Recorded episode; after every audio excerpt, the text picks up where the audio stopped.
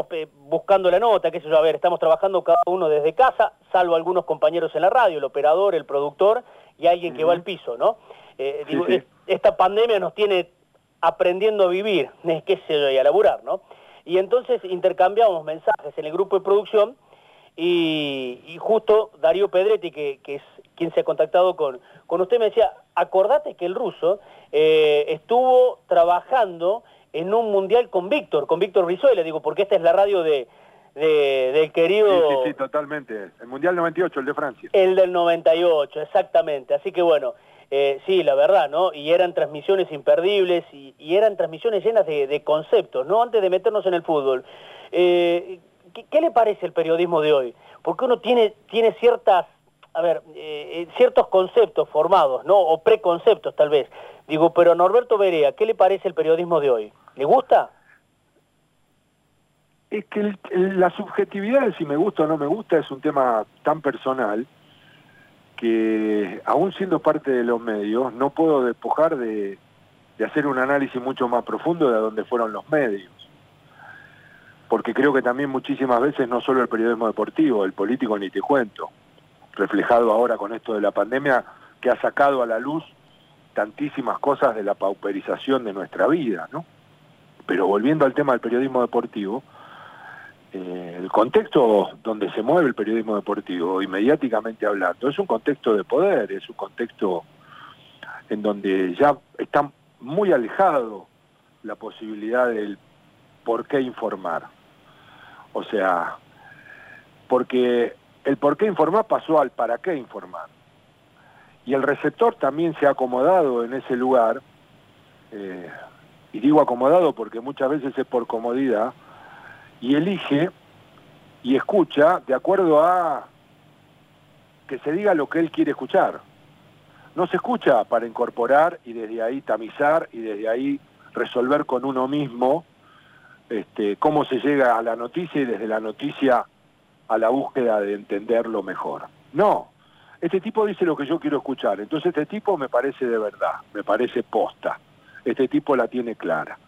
Si hay otro que no dice lo que yo quiero escuchar, ese tipo pasa a ser un enemigo. Entonces, en ese concepto, los que recibimos, porque todos somos receptores, escuchamos medios, nos queremos informar, ya tenemos un problema grande. Y el periodismo deportivo, en donde juega con el resultado, no solamente porque el fútbol es la búsqueda de un resultado, eso está claro, pero desde el resultado juega con una manipulación por momentos berreta, en otros momentos exasperante, también acomoda su discurso de acuerdo al personaje, a cómo le cae y de qué manera ese personaje es condescendiente, dando notas, eh, siendo siempre una materia dispuesta o no, y eso también lleva a un esquema de especulación bastante berreta.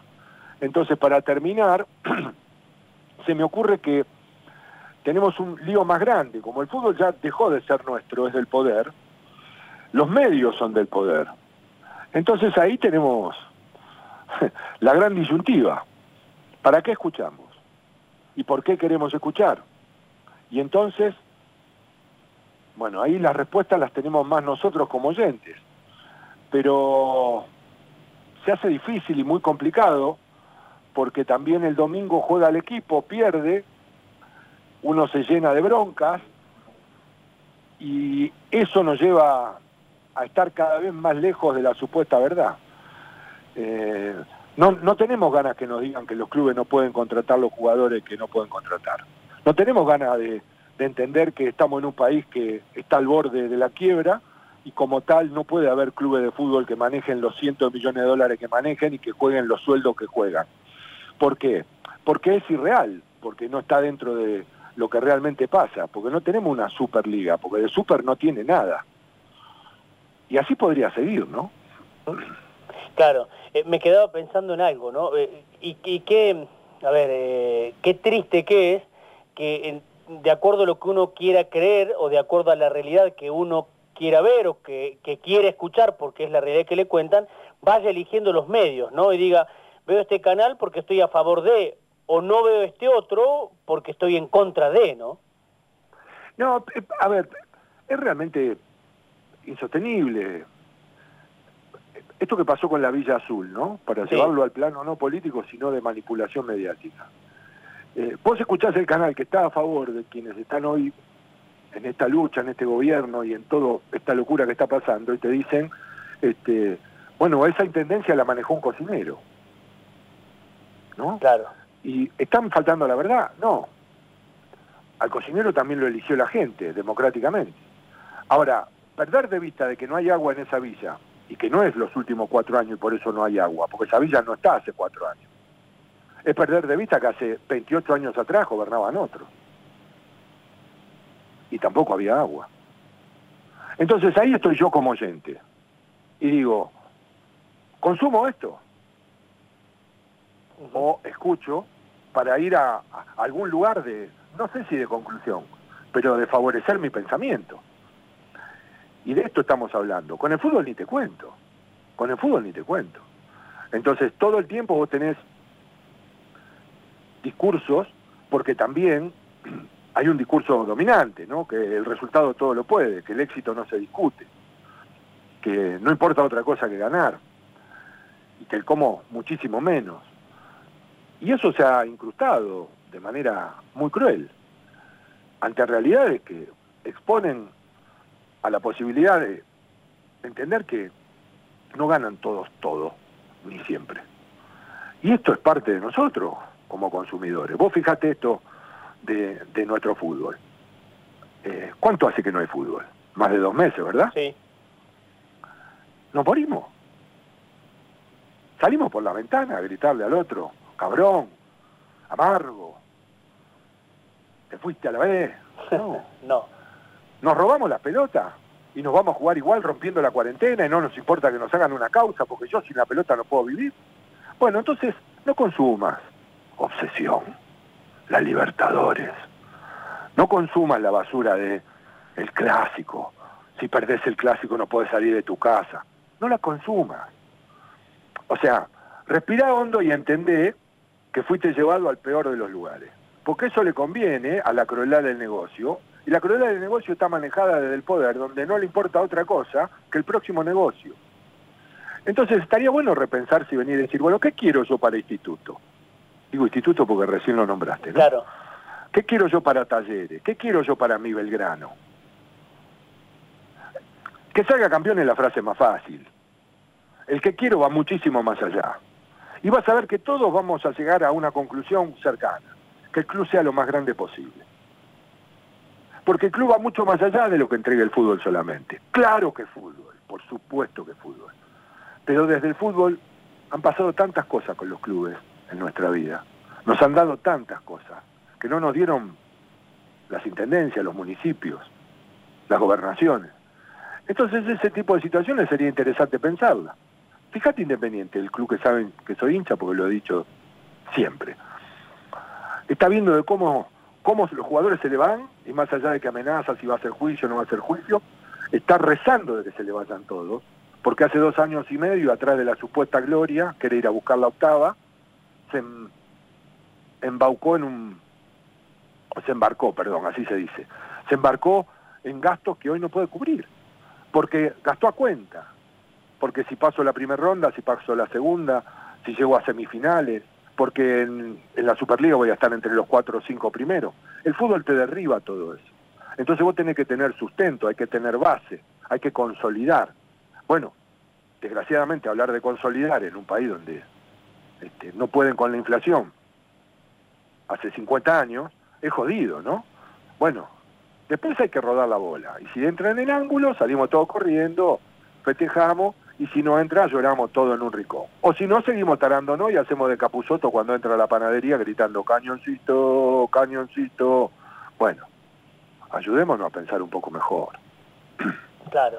Eh, me quedaba pensando, digo, cuando hablaba de si la pelota entra o no entra y que se ha perdido de vista que el fútbol es un juego y se ha perdido de vista también eh, eh, el cómo se llega al resultado, la forma, el modo, o sea, hoy el, ganar es el, ganar de cualquier forma, de cualquier modo, y da la sensación de que el que gana aún, eh, haciendo trampas, es el más vivo de todos, ¿no? Sí, esa es una vieja discusión que se está diluyendo, porque hay estilos, y la discusión más fuerte hoy sería en estilos, y ahí hay gustos. Y eso es muy respetable. Vos pusiste la palabra trampa.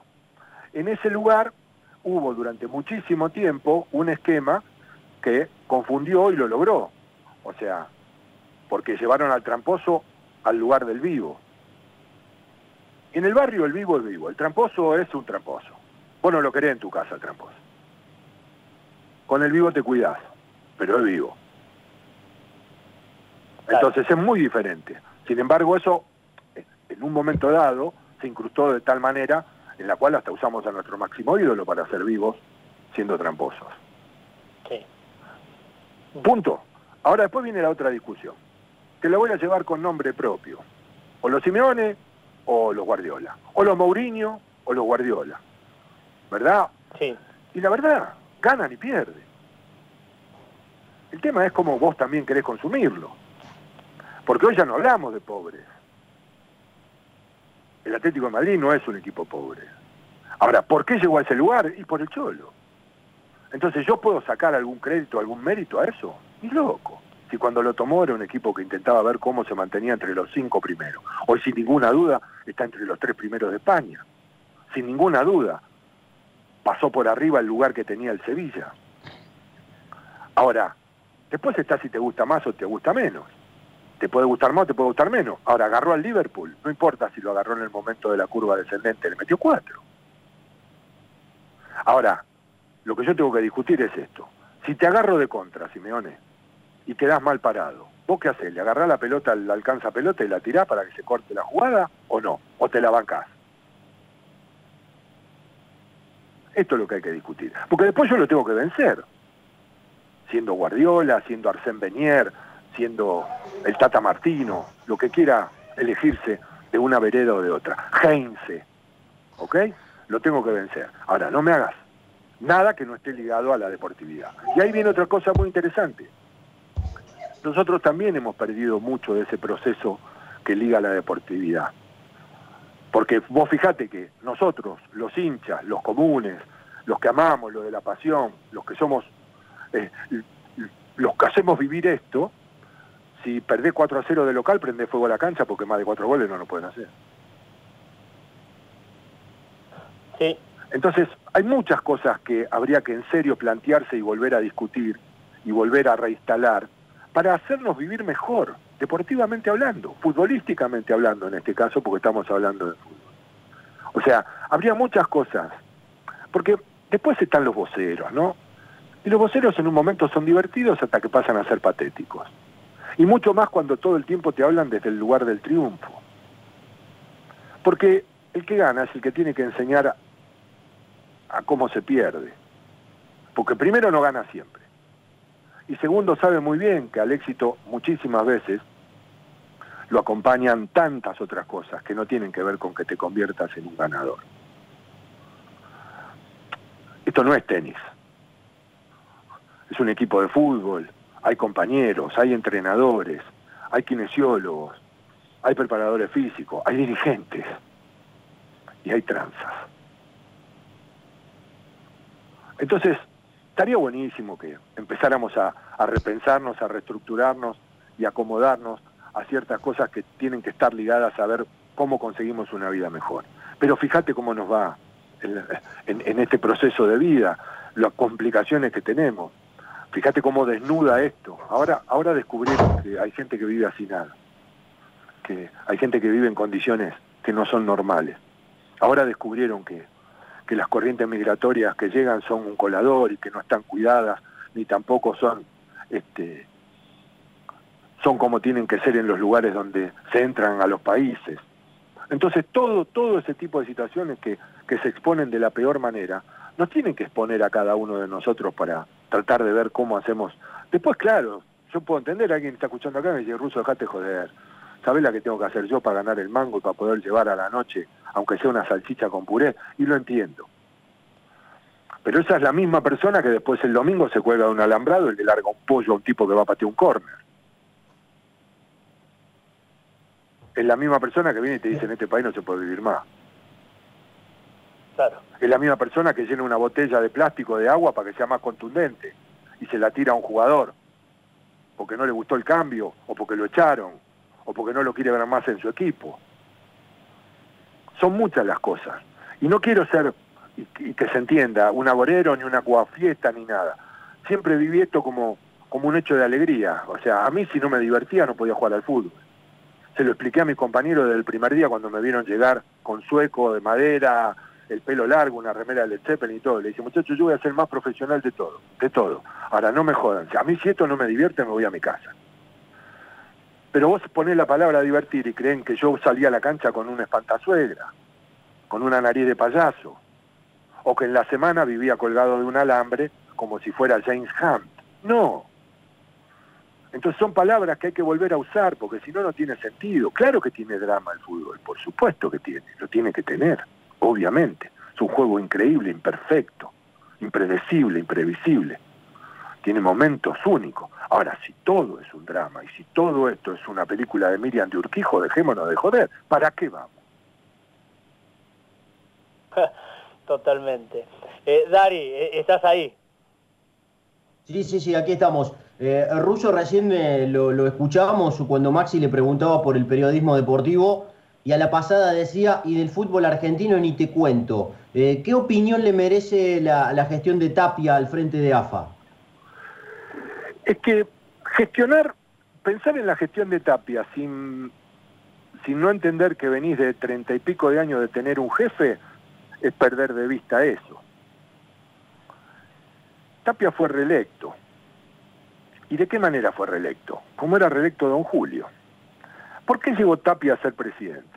Porque en su momento Angelici, al cual habían comandado para decirle la AFA es nuestra, ya tenían a boca, estamos hablando del gobierno de Macri, se tuvo que sentar con el jefe de gabinete, Marcos Peña, y decirle va a tener que ir Angelici, eh, va a tener que ir Tapia. No, pero Tapia, el Moyano está peleado, no, pero Tapia no es nuestro, Tapia tiene que ir él si no nos ganamos. Entonces, cuando el poder juega esos juegos, lo digo hoy, hablaron con Riquelme para que Riquelme fuera con Ameal y de esa manera conseguir Boca. Cuando el poder juega esos juegos, repito y agrego y continúo, Tapia debe ser un gran negociador y debe tener muy bien a la gente con la que negocia, porque maneja gran parte del ascenso, por no decirlo todo, y muchísimo del interior del país. Si no negocias con Tapia, estás afuera. Sería el tipo más fácil para pegarle y más fácil para sacar. Seamos bueno, ¿qué prosapia tiene Tapia? ¿Qué sabíamos de Tapia? Más de verlo de Tinelli con la camiseta de boca haciéndose gracioso en uno de esos sketches que hacía Tinelli. ¿Cuánto sabíamos de Tapia? Y miren que ahí están los rusos, está la bruja Verón, o sea, hay nene de pecho grande, ¿eh? Donofrio, con todos los títulos colgados hoy y las cucardas. Sin embargo, tuvieron que ir a la casa de Tapia y negociar con Tapia. Algo debe haber, ¿no? Entonces vos me preguntás por la gestión. Escapa mucho a lo que es el fútbol nuestro. Armamos una Superliga. Se querían dar los cronogramas, las fechas. Y otra vez, ante el muñequeo y la presión de la dirigencia, del negocio, del Estado, cambiaban la fecha como si fuese agua salían los entrenadores a quejarse, los preparadores físicos a no saber qué día se jugaba. Si ibas un lunes a las 3 de la tarde, un lunes a las 8 de la noche, si ibas un domingo 21 a 15 o 22 50. ¿Lo recuerdan o no lo recuerdan? No cambió para nada, le pusimos solo el nombre de Super porque es más rimbombante. Ahora, después se afanaron en una elección. Son los mismos, muchachos. 38 contra 38, no podía haber nunca número par. Al que lo afanaron supuestamente, que era el que ganaba, que era Tinelli, mirá dónde está, es parte de ello. Hay seis vicepresidentes hoy. Seis vicepresidentes. Entonces, ahora Tinelli tuvo que ir a aplaudir al Congreso también, ¿eh? y estuvo en la cuarta fila cuando asumió Alberto. Más allá de que tenga ambiciones políticas, lo que digo es, aún cuando te tiraron al pasto te deshonraron, te hicieron poner la cara para decir, se pegó un papel, 38 a 38, cuando vos sabes que te afanaron, tenés que seguir jugando el juego. Entonces vos me preguntás por Tapia. No, es, no cambia el esquema de antes, lo que Tapia no tiene es el poder que tenía don Julio, ni la hilación con el poder central, que era la FIFA, que don Julio manejaba como nadie. Pero esto es un juego de poder y en ese juego de poder, así estamos. Se está pensando muy poco el fútbol. Ejemplo, ¿por qué se paró el fútbol? ¿Por la pandemia? Puede ser, ¿no es cierto? Ok, ¿se paró solo por la pandemia? ¿O para licuar muchísima de la deuda que tienen muchísimos clubes porque no pagan? Y de esa manera empezar a negociar con los futbolistas y con los empresarios. ¿Por qué? Porque hay un plan, se paró porque no, necesitamos parar y te lo explican, no, se paró. Resulta de que no hay descenso. Entonces yo digo, bueno, a ver, ¿por dónde sale la del no hay descenso? No me lo explican. Y tengo dos cosas para pensar. La primera es, no vamos a hacer el a gimnasia que está Diego y Diego no sirve para el circo. Y para el curro del negocio. No es lo mismo Maradona en la B que Maradona en la A. Y encima si llega a tener un equipo competitivo y hace medianamente una muy buena campaña, ¿sabe lo que va a hacer esto? El Cirque du Soleil, pero en 70 ediciones. Y la segunda que tengo para pensar es, ¿y el ascenso? No, el ascenso tiene que ganarlo en la cancha. Y vos manejás al ascenso epa, estoy oliendo esto, todavía no le encontré el aroma y el sabor, pero estoy oliendo, tengo que seguir viendo. Entonces me preguntan, ¿qué opino? No mucho más ni más lejos de lo de Don Julio. El único problema es que Tapia no puede apretarte como te apretaba Don Julio. Y Tapia tenía el poder de Don Julio que bajaba la vista y decía, este Berea, qué lío me está haciendo. Y todos los partidos de Berea durante tres o cuatro meses hasta que Berea no negocie de vuelta, entraban los referitos que cabeceaban los condes. Cosa que también sabemos y que vivimos. O no supimos quién era Romo. Ahora, cuando es a favor, compramos globo y acompañamos la comparsa. Y cuando es en contra, puteamos en una esquina porque decimos esto es una vergüenza. Tenemos que tomar alguna decisión. Como hinchas, como periodistas, como tipos que expuestos le decimos a alguien de qué manera queremos vivir. Algo hay que hacer, si no, arriba los caramelos. Ruso, eh, recién... Eh, Ruso, sí. Eh, sí, sí, dale vos, Daniel. Nota, Ruso, en este contexto que plantea de la situación en AFA, al presidente de Talleres, Andrés Fassi, ¿le puede jugar en contra haberse parado en la vereda de enfrente en la previa de estas elecciones? Es que ahí es donde viene otro tema muy interesante. ¿Por qué no se puede parar en contra? ¿O tenemos que pensar todos iguales? Porque si se le pone en contra, ¿cómo va a reaccionar el hincha de Talleres? ¿Que el presidente fue un tipo que mantuvo su principio o fue un salame que como se puso en contra ahora peleamos el descenso? Porque si el hincha acepta eso, estamos listos. No hay manera, se perdieron las luchas. Yo tampoco sé si pertenece a una lucha la decisión del presidente de Talleres de ponerse en contra. Y si Tapia toma determinaciones como las que usaba don Julio, seguramente estaremos ante lo que vengo diciendo, la continuidad de una conducción que hizo escuela. Porque acá todos están viendo cómo sacan ventaja para ellos. Por eso nuestro fútbol no crece. Nuestro fútbol sigue siendo un milagro, porque siguen apareciendo futbolistas en condiciones de todavía entregarle al mundo un nivel excepcional. El último que acaba de aparecer es Lautaro Martínez. Un tipo por el cual se van a empezar a pelear por más de 120, 130 palos. Parece increíble, pero no. No es fácil tener un agüero y que después de un agüero te aparezca un Lautaro Martínez. No es fácil, ¿eh? Bueno, nosotros después de Maradona nos apareció Messi. Pero la alternativa de éxito sí o éxito no transformó a un país en una dicotomía que en un lugar del mundo serio no hubiera podido existir. Nadie pondría en duda a Messi. Sin embargo, acá no. Pero como tenemos los voceros que tenemos, desde el éxito, desgraciadamente, hay muchísima gente que pone en duda a Messi. Entonces, todo esto, cuando vos me preguntás del presidente de Talleres, para no perder de vista, es también parte de esto que hay que pensar tipo sentó posición. Ahora, si eso le cuesta a talleres, entonces ¿qué hay que...? Es, es, el tema de el asunto carcelario. ¿Sos parte de la ranchada o vas a estar expuesto? No te duermas, flaco, porque si mañana te dormís, vas a quedar incrustado contra la pared. Entonces no dormís nunca más en un penal, porque no estás con la ranchada. Bueno, una cosa es la cárcel, otra cosa es la vida y otra cosa es la Asociación del Fútbol Argentino y otra cosa son las decisiones de los dirigentes manteniendo la posición. Pero al apriete político lo conocemos. Y desde el apriete político también conocemos tantísimas otras cosas. Como por ejemplo la pauta en los medios.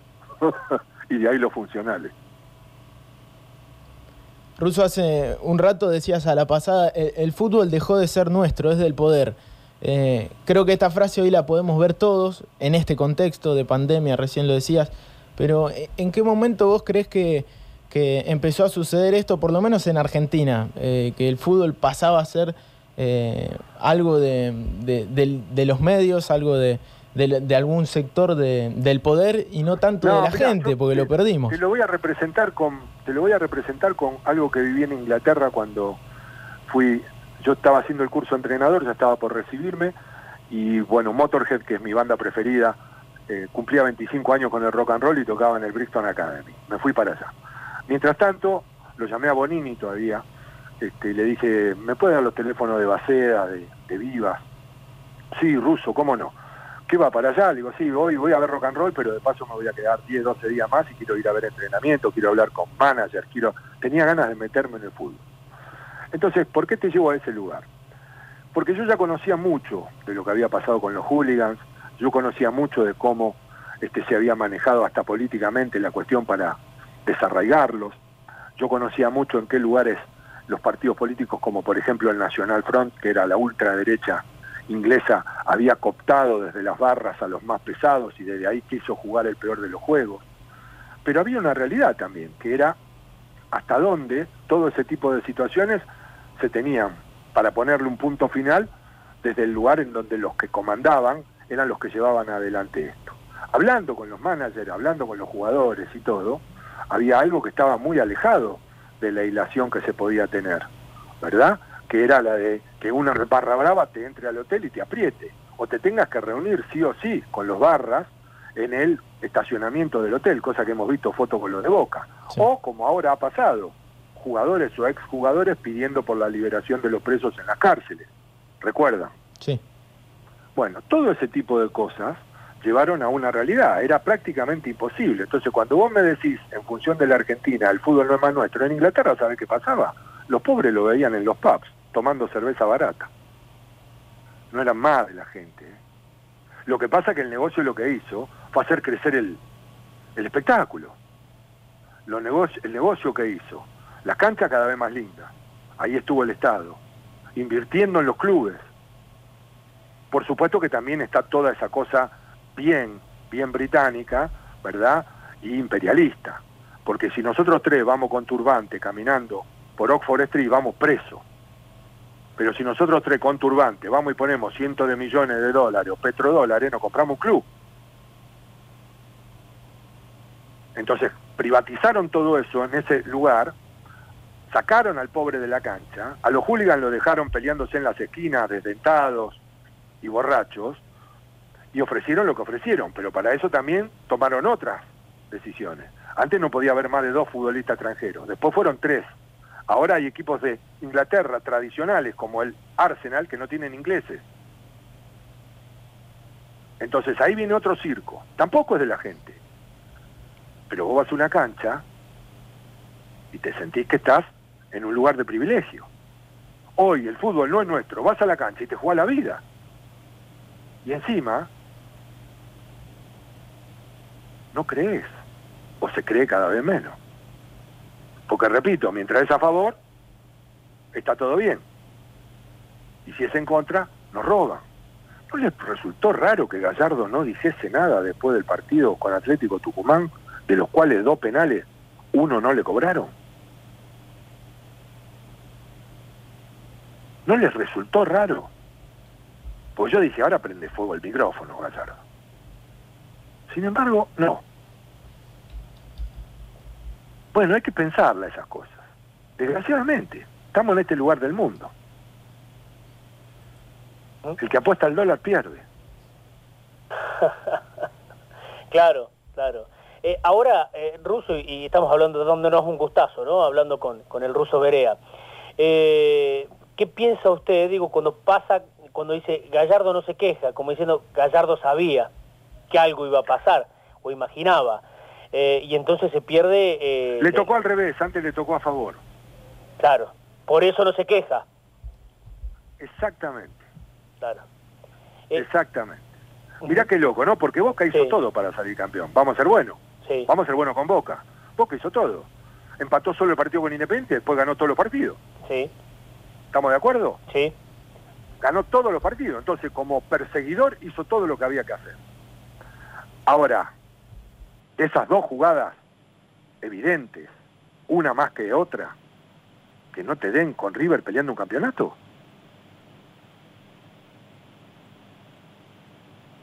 Claro. Porque si no se la dan a Atlético Tucumán es entendible, ¿no? ¿Vos crees que si el segundo era Atlético Tucumán y el penal es en la cancha de Godoy Cruz de Mendoza, la que tira el túnel, pasa y va por la línea, le manotean el pantalón, le cruzan la pierna y lo hacen caer cuando el tipo ya tiene ganada la posición, ¿no es penal? Claro. No joda, no joda. Sí. Porque la primera depende mucho de muchas cosas para pensar. Los que jugamos al fútbol sabemos que es penal porque es la torpeza del central que no se frena y se lleva puesto a Nacho. ¿Ok? Penal. Pero discutámoslo. Los que jugamos sabemos que es penal. Después sabemos que ante la televisión, el circo y todo lo que se discute hoy, y esa boludez del deporte de contacto, ¿no? Bueno, te acepto la discusión. Ahora, la otra, donde el chabón tira el túnel, gana la posición, el otro desesperado le manotea el pantalón, el pantalón se ve que se baja el pantalón un poco, lo, lo, empieza a soltar y le empieza a cruzar la otra pierna, o sea, hace todo lo posible para desestabilizarlo, lo desestabiliza, se cae, no va a cobrar penal. Ahora, después lo podría haber tirado a la mierda al penal, ya lo sé. Y esto no es, ay, qué bueno, uy, el ruso se volvió de River. No, porque Coco pidió córner en gremio. Córner, todo River pidió córner. Sí. Porque ahí viene otra cosa para que discutamos los hinchas. ¿Qué decían de Independiente el día del penal a Benítez? Que eran todo un equipo de boludos porque no se convieron al referir. ¿Lo recuerdan o no? La frase Claro, y, y, que Holland tenía aspiraciones de dirigir River, que por eso no sabía que todo era porque Holland eh, Eso vino después porque Holland no criticó. Claro. Pero yo digo, en el mismo momento que pasó la jugada, deja de lado a la torre y a Mariano Clos, que cuando ven la repetición dicen, eso es penal. Uy, mi Dios, ¿lo va a rever? No. Hablo de qué se, qué se dijo en toda la normalidad, porque esto es de vivo, ¿no? Entonces vos tenés que comerle la oreja al referí, el culo al referí, todo, lo que ya sabemos que tenemos que hacer. Independiente no lo hizo, es más, Silva se quedó esperando a ver si iban o no iban al bar y todo. Eran toda una manga de salame. River pidieron todo córner, eran toda una manga de salame, porque si era penal, ¿cómo no pidieron penal? Claro. Y, piden córner y después ese supuesto córner termina en un penal. El Barda penal, el Barda penal. Que está bien, el VAR vino supuestamente para acercarnos a la justicia. Ahora, mirá qué quilombo que tenemos en estos lugares del mundo. Con el VAR se han visto cosas que son insólitas, increíbles, y se han tomado decisiones imposibles de creer. Argentina Copa América con Brasil. Lo que pasa es que al VAR lo manejan las personas. Bueno, entonces la mano de Maradona es una genialidad y la de Tulio es un hijo de puta. Pero es lo que decía recién, ¿no? Es de acuerdo como si nos toca a nosotros ganar o perder. Bueno, discúlpenme, porque ahora me fue la mierda y insulto y no, yo no soy así, ¿eh? Pero bueno. no hay drama, no hay drama. Al contrario. está bien, pero igual. Al contrario. No, lo que pasa es que me, a mí tengo tantas ganas de, de, A ver, a ver si lo puedo resumir en estas cosas. Eh, cuando te empiezan a aparecer algunos futbolistas y vos decís, che, qué bien juega este pibe. Eh, uh, qué suerte. Mirá vos, eh, y vos ves que todo eso se va a tener que desarrollar, o lo mejor que le pueda pasar es que se vaya lo más rápido posible de acá. A mí me jode, porque yo vivo acá. Entonces, yo no voy al ejemplo del europeo. Ahora, lo que no consumo es la idea de que hay más pobre en Alemania que acá no me traten de boludo. Ahora he ido afuera, viajé. Yo sé que acá donde yo vivo a 50 cuadras a la redonda a la una de la mañana, no soy tan boludo, no voy a parar en un semáforo, porque me puedo comer un garrón. Pero esto no es la normalidad. Es la normalidad en este lugar del mundo, donde normalizamos lo anormal. Entonces, trasladar esas cosas al fútbol. Entonces, viste, te sale el entrenador del básquet y te dice, no, yo no perdí la de oro, gané la de plata. Imagínate un entrenador de fútbol diciendo eso en un mundial. Donde nos vemos obligados a arrancarnos la medalla. Porque si no, no sentí la camiseta. Si no, no sos como yo, flaco. El honor de estar en una final. Entonces todas esas cosas tienen mucho tiempo incrustadas en nosotros. Muchísimo tiempo. Y es muy difícil, muy complicado. A eso sumale la desesperación de vivir en este país, ¿no? Con todo lo que eso implica. Recuerdan, ¿no? Que se vayan todos, que no quede ni uno solo. Seguimos votando a lo mismo. Piquete y Cacerola, la lucha es una sola. Devolvieron la plata y dijeron, sáquenme a los negros y a los zurdos, por favor. Sí, sí. Eh, dentro de esta, de esta normalidad que se ha vuelto anormal, por lo menos para nosotros, digo, eh, eh, también pasa, pasa en el fútbol y por eso recién decía que cada decisión que sucede en el fútbol, desde la arbitral, la dirigencial, las decisiones que se toman en AFA, lo de Tinelli ahora al lado de, de, Chiquitapi haciendo que lo durmieron, lo de los seis vicepresidentes, de vicepresidentes que son presidentes de clubes que deben un montón de plata, eh, esa, esa es la normalidad, ¿no? Digo, que, nos tenemos que acostumbrar a ver como normal. Sí, porque ahí es donde también otra vez se lincha a nosotros, por eso digo que no es más nuestro, nosotros también consumimos la otra, flaco, yo quiero ser campeón. Si no, si ningún club se desaparece, flaco. Que se endeuden, a mí qué me importa, yo quiero verlo campeón. ¿Qué pileta ni qué pileta? Independiente hace 60 años atrás vendió a Grillo, 50 palos. Ponele hoy que Independiente venda un jugador en 50 millones de dólares y diga, bueno, vamos a hacer este, piletas, toda una infraestructura de campo de juego para nuestros socios, eh, para contención de la barriada, para esto o lo otro. ¿Vos te podés imaginar el dirigente que se enfrenta al micrófono con el escudo en la espalda y le diga a la gente que va a gastar 50 millones de dólares en hacer crecer al club, en hacerlo cada vez más grande? en darle la posibilidad este, a toda la gran masa societaria de que se sienta honrada de que el club sea cada vez más grande. Lo insultan en todos los idiomas. Vos te podés imaginar, bueno, Independiente hizo la pileta atrás de la cancha, una pileta olímpica 50 metros, trampolines de más de 10 metros, ahí competían nadadores, jugué waterpolo, ahí estuvo un sordomudo que fue medallas olímpicas, Roldán se llamaba, que hacía saltos ornamentales, o sea, había muchísimas más cosas. Independiente seguía saliendo campeón, ¿eh? También. Pero quiero decir, entonces todo esto hay que volver a reconstruirlo, a reestructurarlo, a volver a tenerlo, con la urgencia, con el negocio, con todo esto, con que no se me caiga Coca-Cola, con que venga Quilmes y me haga el fútbol y que esto y que todo, todo fenómeno. Ahora paremos un poco, sentémonos con Bragarnik y no me, no me.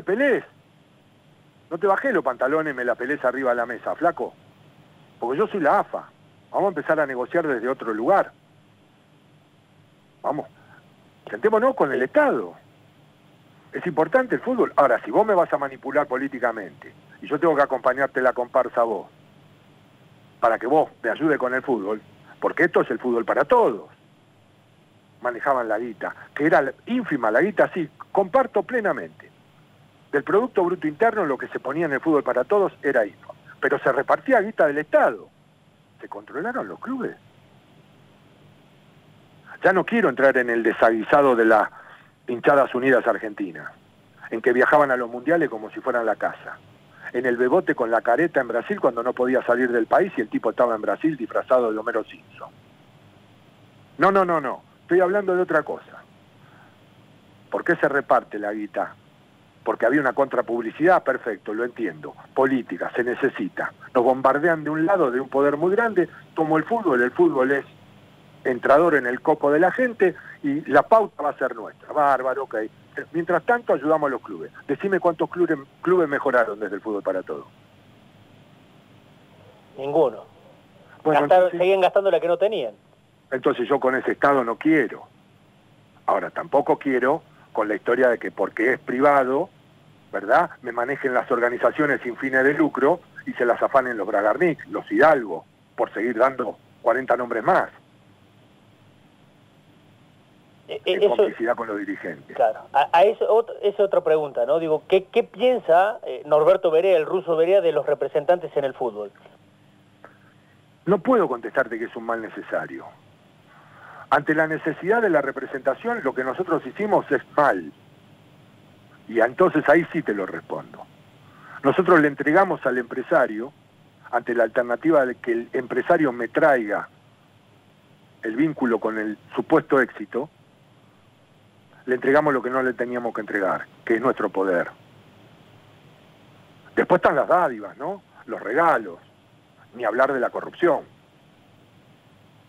Hay tipos que han cambiado su vida como dirigentes. Bueno, ahí estaría supuestamente la investigación, la justicia. Entonces, como todo esto es parte de una trampa y de una tranza descomunal, bueno, estamos como estamos. Y los clubes subsisten de la manera en la que subsisten. Porque si yo tiro la cifra, que eso es algo muy de mala leche, si yo tiro la cifra, yo hablo de que un futbolista gana 7 millones de mangos por mes, es una obscenidad en un país fundido, donde hay gente que vive, mueve en una pieza de un metro por un metro. Una obscenidad. Ahora, son los mangos del mercado, ¿eh? Porque ese futbolista al cual le pago 7 palos, por ahí mañana lo vendo en 35 millones de dólares. ¿Y qué pasan con esos 35 millones de dólares? ¿Dónde están? ¿Hay un Estado que controla? No. Y no estoy hablando de comunismo, ¿eh? No, no, no, no, seguro, seguro. Son entidades sin fines de lucro, deportivas, que sirven a la comunidad. Entonces, todo esto, todo esto, tiene un entramado perverso. Y es tan lejano, porque hace tanto tiempo, que es muy difícil. Entonces, yo estoy en un lugar cómodo, que es el del crítico. Comodísimo. Me han ofertado a mí ser dirigente. Es más, me han ofertado ser presidente de distintos sectores de Independiente. Han encuestado y me vieron con serias chances. ¿Ustedes creen que yo puedo ir a Coca-Cola y decirle, miren, vamos a salvar a Independiente, vamos a reestructurar a Independiente, necesito 10 millones de dólares? ¿Coca-Cola me los da? ¿Como se lo dio a los Moyanos? Si yo no le puedo parar un camión. Claro, no le puede parar el transporte, entonces Coca-Cola lo mira y se le ríe, ¿no? Coca-Cola me dice, tiene 10 millones de chapitas, a un mango cada uno, llévatela.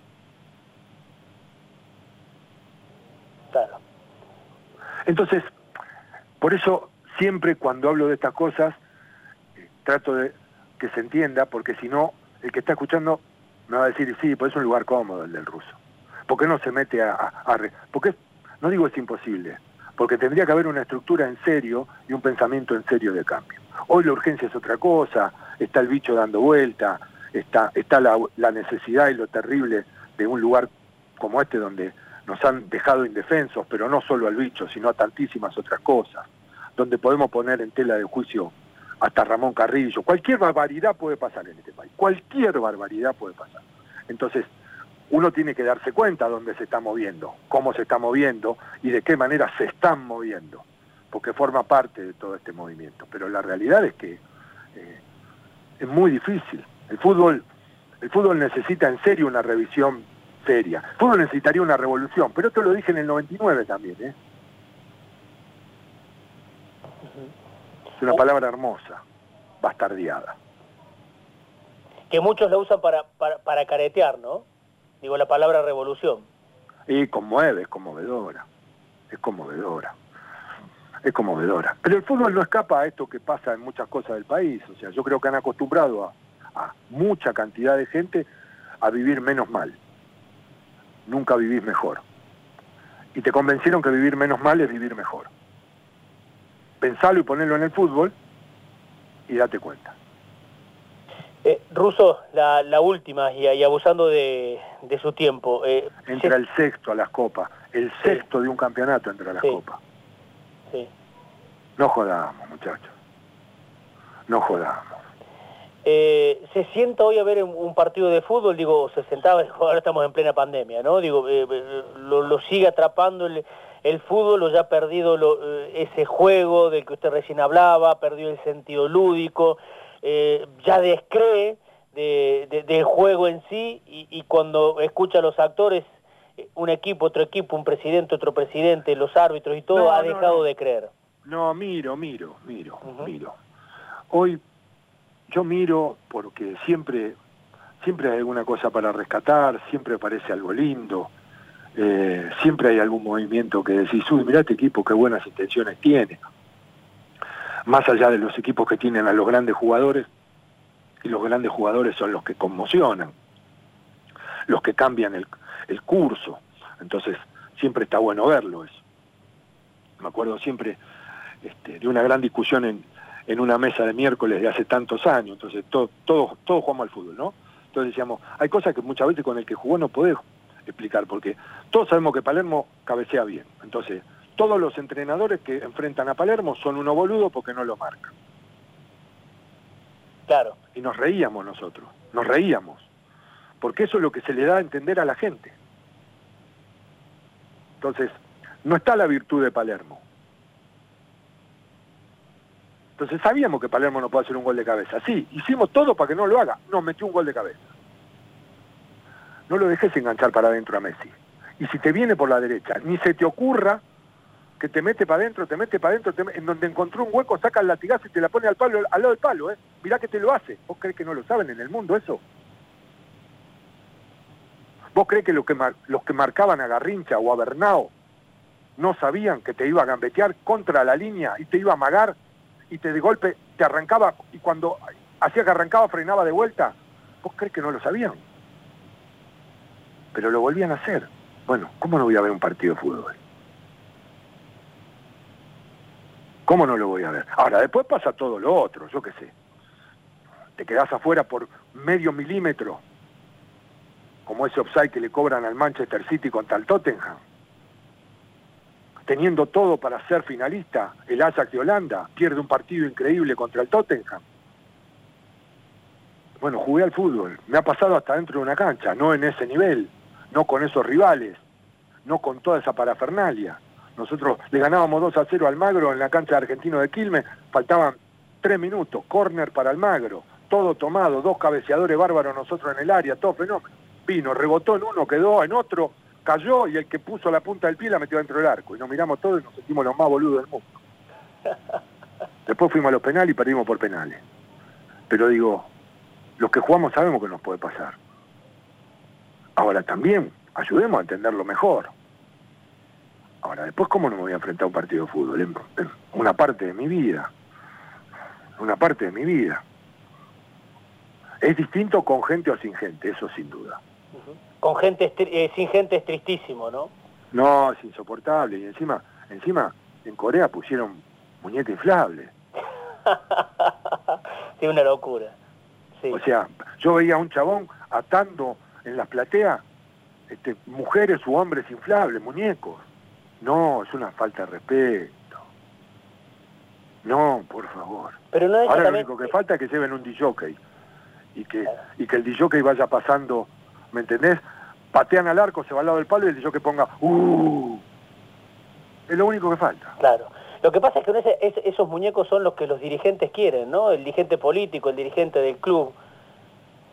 Digo, porque no piensa, no ejecuta, no, no, no, no, no manifiesta, no se queja, no nada, ¿no? Sí, sí, en una gran parte sí, pero en otra después necesitan, porque después te convocan para que vayas a votar y te van a buscar a tu casa. Claro y vos vas. No convencido, porque estás haciendo un favor. Sí. Ruso, ha sido un gustazo. Nos quedaríamos hablando, pero tranquilamente, las dos horas de, programa, ya casi que, hemos hecho una, pero... Eh, no, usted es muy generoso. La verdad que aguantarme a mí... No, pero... Una vez terminó una nota muy parecida a esta, Sí. Y estaba mi mujer al lado y vino y me dijo, yo no te llamo nunca más. Soy de la No. radio. Bueno, de última, que cuando pase todo esto, que lo mande para Córdoba, se viene con nosotros de la radio, se- No, hacemos no, un lugar. Me hizo reír, me hizo reír tanto, pero tanto, tanto, tanto. Vino y me dijo, ¿yo? ¿Qué manera de tirar mierda? Dejate, viejo, no te llamo nunca más. Me divierte mucho, la, la flaca me divierte mucho. Eh, lo escuchamos, bueno, particularmente en la época de Siga Siga, que era en Nacional, ¿no? Al Sí, en. Nacional, sí, junto con, ¿Con Barsky? Simón y con, con Barsky y Simón. Barquio y Simón. Claro. Sí, sí. Mire si no lo vamos a querer tener. Bueno, cuando cuando pase eso, ahí, ahí quedamos el contacto por WhatsApp, le pasamos el de todos y se viene para Córdoba. ¿eh? Abrazo grande. Gracias, Ruso. Un cariño grande, un respeto. Buenas noches. Chao, chao. El ruso Berea, Norberto Berea, hablando con nosotros en el arranque de sucesos deportivos que ya casi se nos fue. Rodrigo, no me tires así la cortina, ¿querés que nos vayamos a la tanda? Eh, dale, pégale dos, Rodri. Sucesos deportivos. Un programa cordobés a la hora de los deportes.